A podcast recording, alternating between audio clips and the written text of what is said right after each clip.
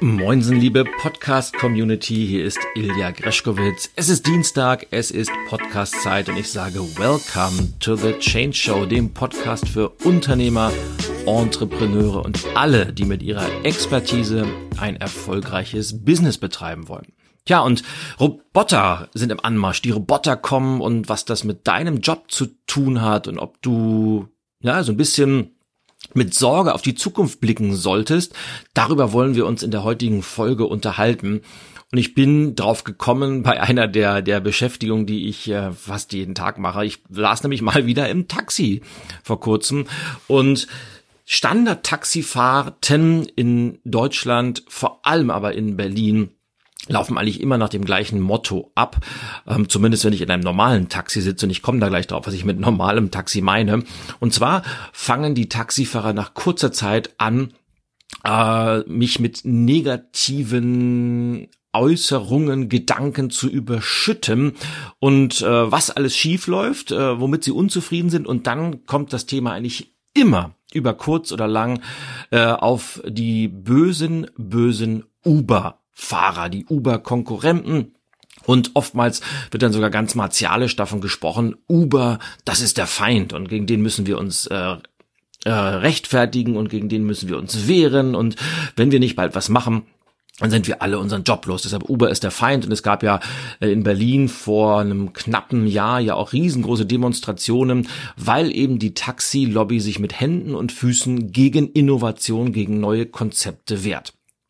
So, das schon mal gesagt und aus dem Grund, weil ich, ich klinke mich aus diesen Diskussionen meistens aus, weil ich äh, liebe nicht nur Uber, ich liebe auch sämtliche anderen Konzepte, die das Taxifahren für mich als vielen Nutzer wirklich angenehm machen, wie Free Now, also ehemals My Taxi Einfach weil, das hat einen einzigen Grund und natürlich kann man immer über einzelne Geschäftsmodelle sich unterhalten oder über Unternehmenskulturen. Ähm, da gilt auch wie immer, es gehören ja immer zwei dazu. Der eine, der diese Kultur schafft und dann die Menschen, die sich entscheiden, in dieser Kultur drin zu bleiben, weil jeder hat ja immer auch die Möglichkeit, sich dem zu entziehen. Aber das ist wiederum ein, ein ganz, ganz anderes Thema. Ähm, ich mag aber diese Konzepte vor allem daher, weil sie auf mich ausgerichtet sind. Sie sind auf meine Bedürfnisse ausgerichtet. Und ich mag es ganz einfach, egal wo ich bin, dass ich mit meinem Smartphone, ohne dass ich irgendeine Nummer kennen muss, wie noch vor zehn Jahren, dass ich auf einen Knopf drücken kann.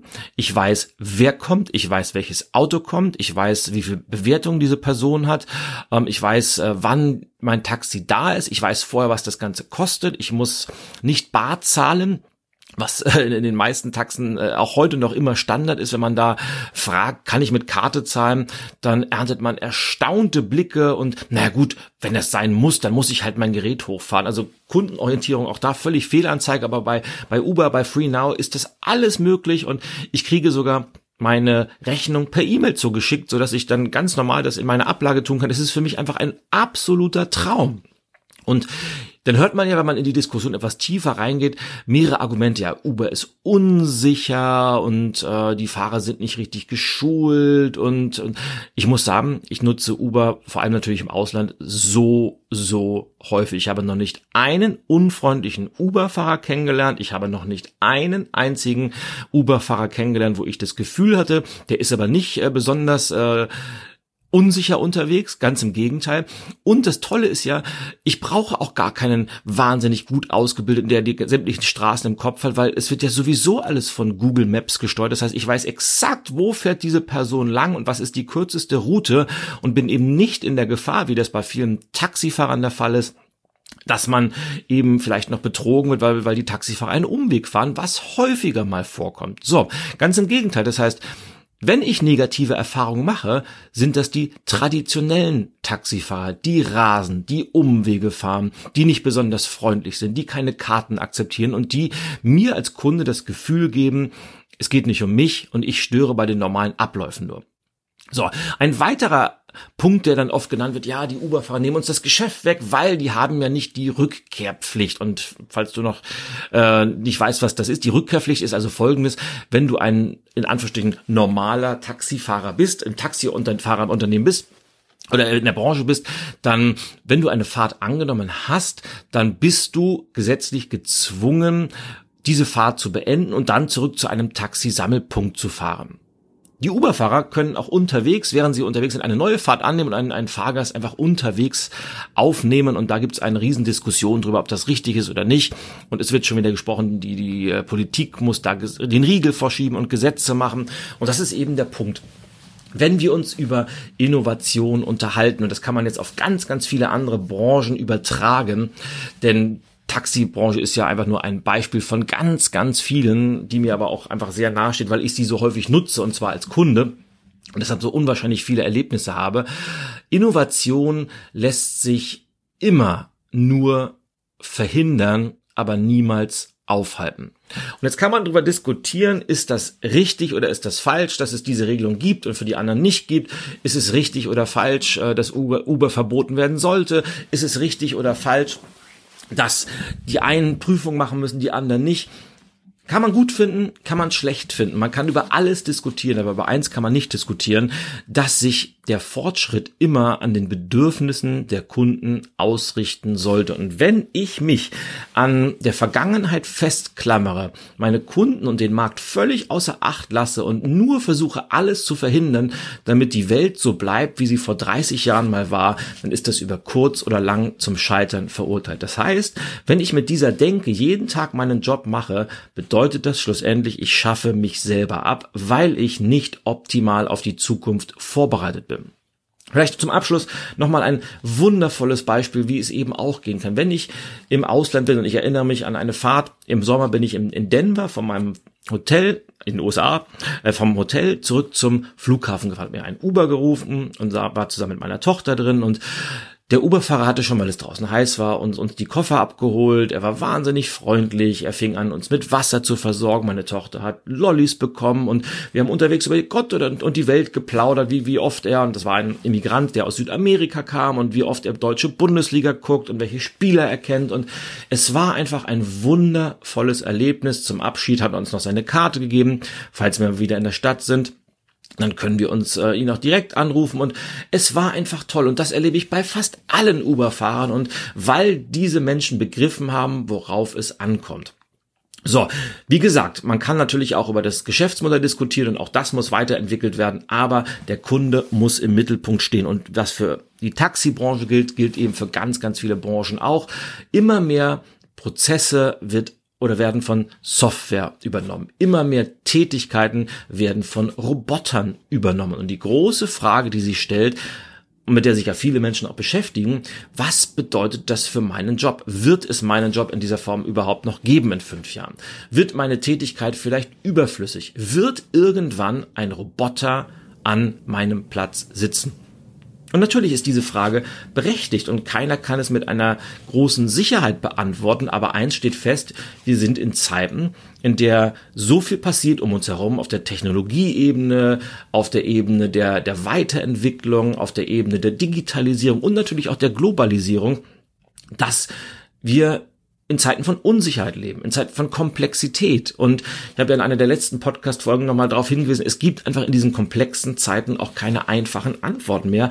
Und keiner kann exakt sagen, was passiert. Und alle sind ein wenig unsicher. Und das ist aber auch gut so, denn es kommt wie immer darauf an, wie gehe ich mit dieser Unsicherheit um. Also lasse ich mich davon lähmen und mache diesen Trick, ich rufe nach der Politik, die mich retten soll und alles soll so bleiben, wie es ist. Oder bereite ich mich auf die Zukunft vor.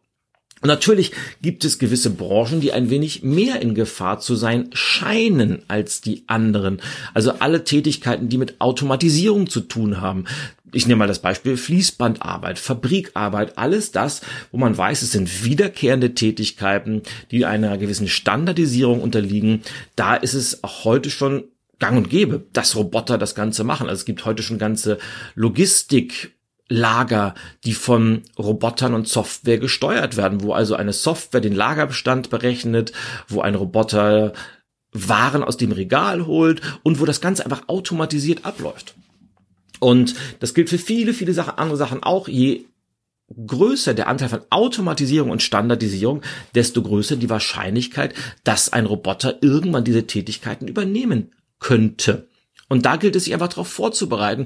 Aber es gibt eben auch Branchen, wo es einer, einer gewissen, wo man einer gewissen Unsicherheit unterliegt. Und wahrscheinlich die spannendste Branche aktuell ist äh, die Automobilbranche, weil eben da auch so wahnsinnig viel passiert, sowohl von Seiten der Gesellschaft, also Stichwort Dieselskandal, auf einmal sind sämtliche Automobilhersteller unter Druck, vielleicht sogar auch nicht zu Unrecht, weil natürlich auch da nicht mit, mit offenen Karten von allen Seiten gespielt wurde, aber auch durch das Thema Klimawandel. Dieselfahrer sind im Moment, ja, die haben ein Stigma auf der Stirn erhalten, einfach weil sie auf einmal die Bösen sind und auch da weiß man nicht genau, wie wird die Zukunft aussehen. Wird es wirklich der Elektromotor sein? Viele Menschen haben da ihre Zweifel, vor allem auch die Automobilhersteller, weil man einfach weiß, dass auch die Produktion von Elektromotoren nicht so wahnsinnig umweltfreundlich ist. Also da wird, wird sich noch herausstellen, was kommt da wirklich, wie sieht die Zukunft aus, aber auch wird es in Zukunft überhaupt noch Autos im Besitz geben? Wird es Autos geben oder Automobile geben, die autonom fahren, wo irgendwann vielleicht auch Roboter oder Software hinterm Steuer sitzt, so dass wir einfach nur Passagiere sind. Also geht es mehr in Richtung Mobilität anstatt Besitz. Also keiner weiß genau, was passiert und das hat dann auch wieder Auswirkungen auf die Zulieferbranchen, auf die Fahrschulbranche, die sich heute überlegen muss, brauchen Menschen überhaupt in zehn Jahren noch einen Führerschein und was bedeutet das für mich und meinen Job? Also alle Branchen sind im Umbruch, sind im Wandel und das ist der Punkt, auf den ich gerne hinweisen möchte. Jeder einzelne von uns ist wirklich gut beraten, sich auf diese Zukunft vorzubereiten und eben nicht zu denken, ja, was soll mir passieren? Also ich arbeite an einem ganz hochkomplexen Job. Bei mir kann nichts passieren. Ich bin jetzt Rechtsanwalt oder Chefarzt oder was auch immer. Aber auch da weiß man, dass an, bei, im Bereich, nehmen wir mal den Bereich der Ärzte, die ja wirklich hoch gradig gut ausgebildete Spezialisten sind, nicht zu Unrecht so gut verdienen, einfach weil sie jeden Tag Menschenleben retten. Aber auch da gilt, dass man heute weiß, dass beispielsweise eine Software viel, viel bessere und präzisere Diagnosen stellen kann, als das ein Mensch mit ganz, ganz vielen Jahren Berufserfahrung könnte. Also nehmen wir mal an, den Bereich äh, Hautkrebs-Scanning. Da ist einfach ein Algorithmus besser in der Lage, anhand von ganz, ganz vielen Datensätzen eine Prognose abzugeben, ob ein Befund bösartig ist oder nicht bösartig ist, wie die Prognosen aussehen, als das ein Arzt könnte.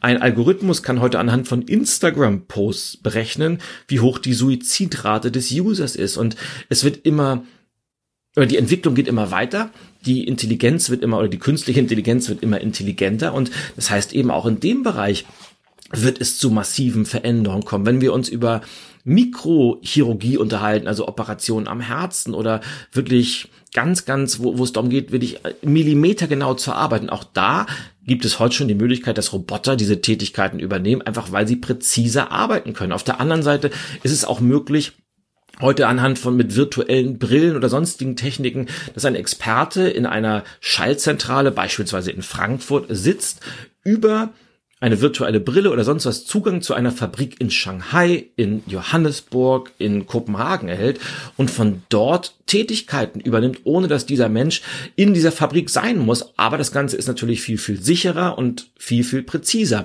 Das heißt, es gibt eigentlich keine Branche, wo man davon gefeit ist, dass es dazu teilweise massivsten Änderungen kommt. Aber was bedeutet das nun für uns alle und vor allem für dich, der du dich jetzt vielleicht fragst, ja, was hat das mit meinem Job zu tun und wie sieht denn meine Zukunft aus? Die erste Antwort ist, ich kann es dir auch nicht genau sagen, weil keiner kann die Zukunft exakt prognostizieren, weil ja schon Niels Bohr, der dänische Nobelpreisträger, hat ja mal gesagt, Prognosen sind schwierig, vor allem dann, wenn sie die Zukunft betreffen. Und das stimmt natürlich. Trotzdem gibt es bestimmte Dinge, die man auf jeden Fall tun sollte und mit dem dann wahrscheinlich die Zukunftsaussichten nicht nur besser werden, sondern dass man den Fokus auf die riesigen Chancen legt, weil all das bedeutet ja auch gleichzeitig bei allen Risiken, die dahinter stecken, wahnsinnig viele Chancen, wenn man sie denn erkennt und dann auch nutzt. Zum ersten sollte man ganz genau einen Blick haben auf die eigene Branche, auf den eigenen Markt, was tut sich, wie sind die Entwicklungen, wie sind die Zukunftsprognosen, weil natürlich kann man bei aller Unsicherheit auch ganz seriöse Prognosen anstellen. Und da sollte man natürlich gucken, welche Zukunftsinstitute machen diese Prognosen. Ist das alles eher so ein Blick in die Glaskugel oder basieren diese Prognosen auf äh, Datenbasis, auf Expertenmeinungsbasis, weil das ist dann durchaus seriös.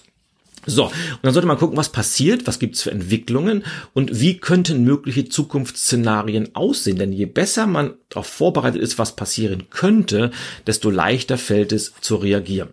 Dann empfehle ich immer, sich mögliche Alternativpläne zu überlegen. Also was passiert oder was werde ich tun, wenn alles so bleibt, wie es ist? Was passiert, wenn mein Job radikal sich verändert? Oder was passiert im Extremfall, wenn er ganz wegfallen sollte? Und wie sehen mögliche Zwischenszenarien aus? Je mehr Alternativpläne ich mir im Kopf überlege, desto besser bin ich vorbereitet und kann dementsprechend flexibel reagieren, wenn es denn soweit sein sollte. Und das Wichtigste überhaupt von allem, investieren in sich selber. Weiterbilden, lesen, Wissen steigern, Fähigkeiten ausbauen, in sich selbst, in das eigene Wachstum, in die eigenen Fähigkeiten investieren, mal über den Tellerrand hinausblicken, sodass man immer am Puls der Zeit bleibt, sodass das Wissen permanent mitwächst, dass die eigenen Fähigkeiten permanent mitwachsen und eben nicht irgendwann stehen bleiben, sodass man sich an der Vergangenheit festklammern muss. Und wenn man das tut, in sich selbst investieren und so platt der Spruch auch sein mag, Investition in uns selbst bringt immer noch die besten Zinsen. Das war immer so und es wird immer so sein. Denn wenn ich weiß, dass ich am Puls der Zeit bin, dass meine Fähigkeiten state of the art sind und dass ich im Denken und im Verhalten flexibel bin, aber gleichzeitig auf feste Werte und Prinzipien zurückgreifen kann, dann weiß ich, egal wie die Zukunft auch aussehen mag, egal welche Entwicklung es auch geben mag, ich habe immer die notwendige Flexibilität, eine passende Lösung zu finden.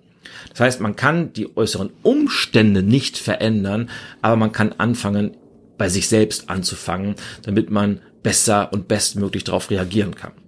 Das heißt, zusammenfassend, bei aller Unsicherheit immer drei Schritte im Hinterkopf behalten. Erstens eine ganz, ganz gründliche, sorgfältige Ausgangsanalyse durchführen. Zweitens mögliche Alternativszenarien durchspielen. Und drittens Investition in dich selbst, Investition in dein Wissen und deine Fähigkeiten.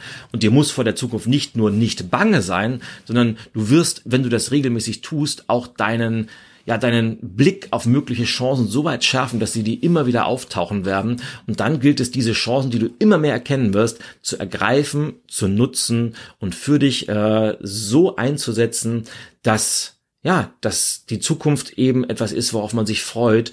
Und ich persönlich habe ganz, ganz viel Zukunftslust. Ich freue mich auf die nächsten Jahre, weil ich weiß, was da draußen alles möglich sein wird. Und ja, Veränderung kann hart sein. Ja, die Zukunft birgt auch Risiken. Ja, die wird auch viele von uns betreffen. Aber wenn man da richtig mit umgeht, dann überwiegen die Vorteile, dann überwiegen die Chancen, die Risiken um ein weites. Und in diesem Sinne wünsche ich dir viel Erfolg bei den notwendigen Schritten, bei den notwendigen Entscheidungen und bin gespannt, wie deine Zukunft aussehen wird. In diesem Sinne ganz, ganz viel Erfolg dabei. Wir hören uns in der nächsten Podcast-Episode und ich sage Tschüss, bis zum nächsten Mal. Auja, dann Ilja und Greschkowitz ist für heute over and out.